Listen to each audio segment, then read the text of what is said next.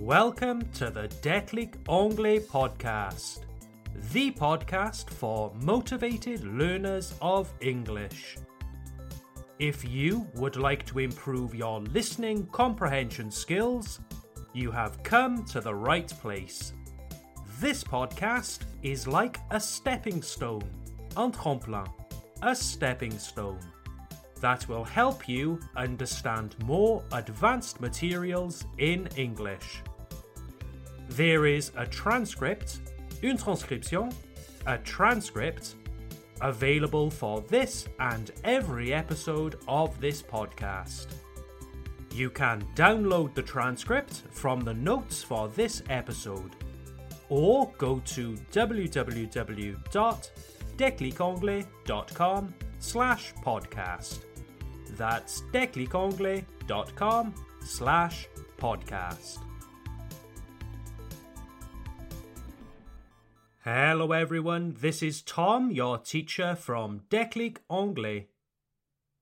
Today's episode is a spontaneous one, not at all what I originally had planned. I am sure that you are all aware that last Thursday, the 8th of September 2022, Her Majesty Queen Elizabeth II died. She was 96 years old and the longest reigning monarch of the United Kingdom, le Royaume-Uni, the United Kingdom. Perhaps you remember from previous episodes of the Déclic Anglais podcast that earlier this year, the United Kingdom and some other countries of the Commonwealth celebrated the Queen's Platinum Jubilee, 70 years on the throne. Despite, malgré, despite her advanced age, the Queen remained relatively active right to the end of her life.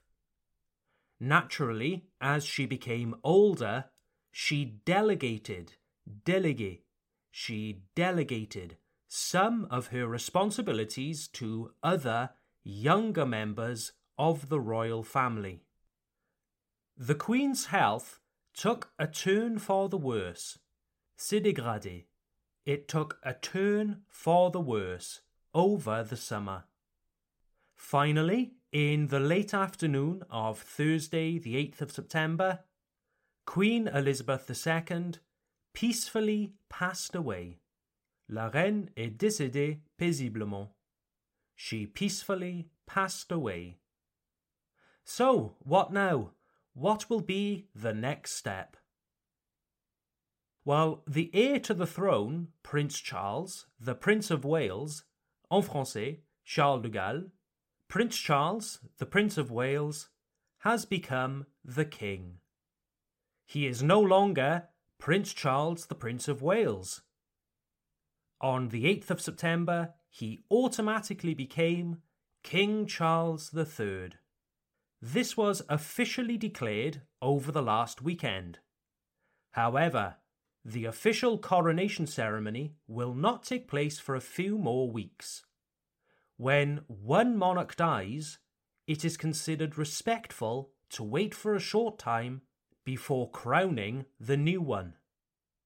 The death of the Queen has triggered, a déclenché, has triggered three operations. No, not operations like a medical operation, but three operations that will take care of the Queen's funeral plans and the coronation plans for the new king, Charles III. The first operation is Operation London Bridge. Operation London Bridge is a code name for the funeral plan of Queen Elizabeth II. It allows the British government and other public institutions to implement the plans surrounding the Queen's death. This includes the announcement of Her Majesty's death to the public, the period of official mourning, le deuil officiel, official mourning, and the funeral plans, including public ceremonies. Operation London Bridge is running concurrently or simultaneously with two other operations Operation Unicorn, Licorne, and Operation Springtide. Operation Unicorn is the set of plans for where the Queen dies in Scotland. This was indeed the case, as Her Majesty died at her estate in Balmoral, near Aberdeen, Scotland. And finally, there is Operation Springtide. This will see King Charles III officially crowned King of the United Kingdom. So, as I mentioned earlier, the Queen passed away, she died, in Balmoral Castle, her residence in Scotland. As a result, the current plans are for the Queen's body to first travel to Edinburgh, the capital city of Scotland. Afterwards, she will be transported to her final resting place in London.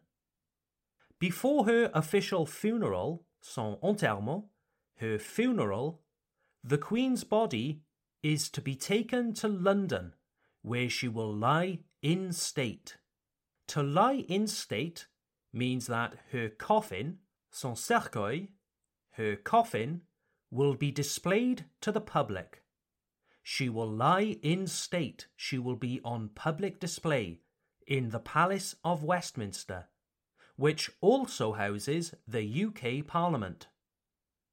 Here, the public will be allowed to pay their final respects to the Queen. The last member of the royal family to lie in state in Westminster Palace was the Queen Mother in 2002.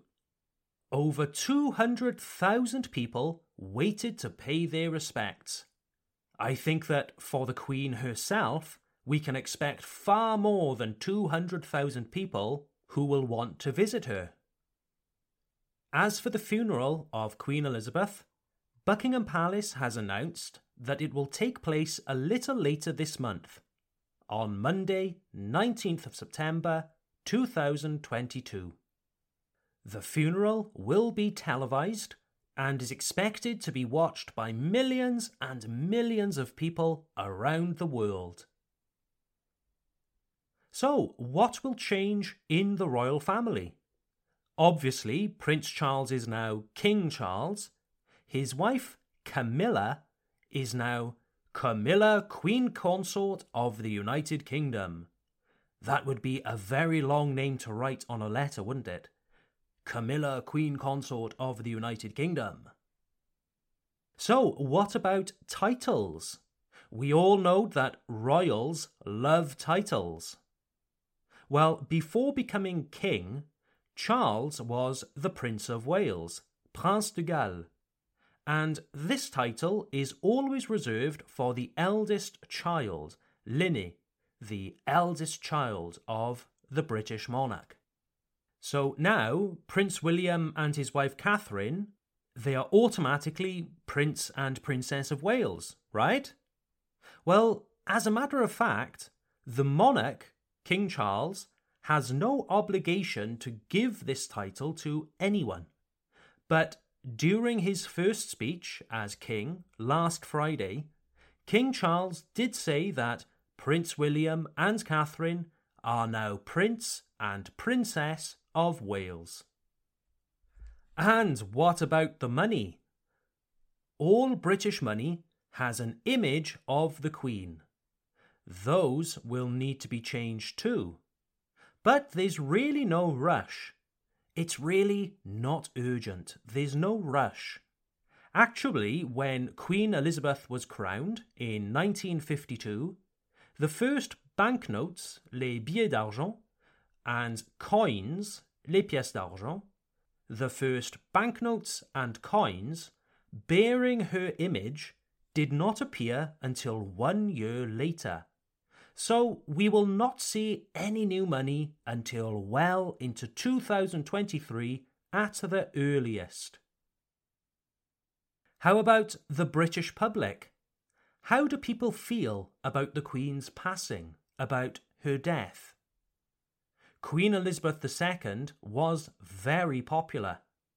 Even people who are not necessarily pro monarchy had a lot of respect for her.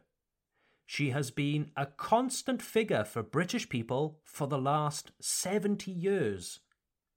Many people have expressed how strange it will be that this person is now gone. I also share this feeling.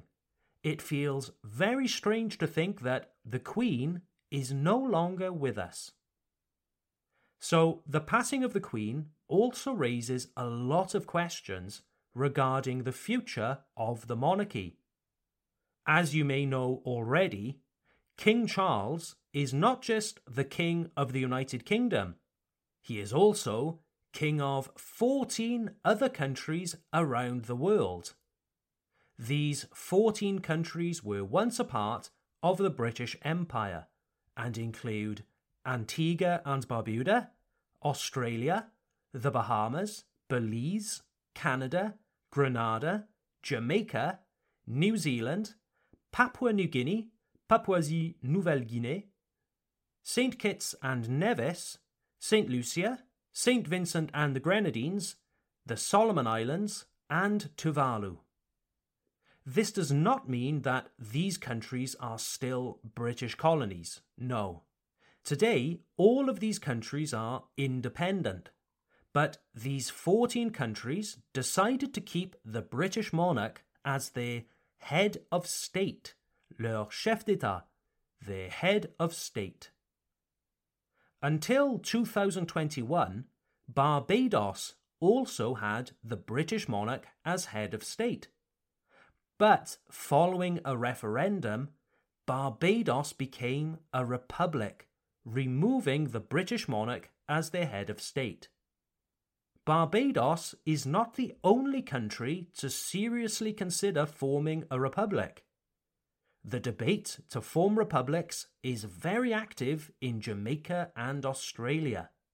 The reign of King Charles III may well see more countries becoming republics. But time will tell. So, dear listeners, if you would like to know more about the role of the British monarchy in everyday British society, I recommend you listen to episode 43 of this podcast. What does Queen Elizabeth II do? Hmm, Perhaps I should update that episode now, seeing as Her Majesty is no longer with us. Thank you for listening, and I look forward to seeing you for our next episode, which I hope will have a happier subject. Have a great week, everyone. Bye for now.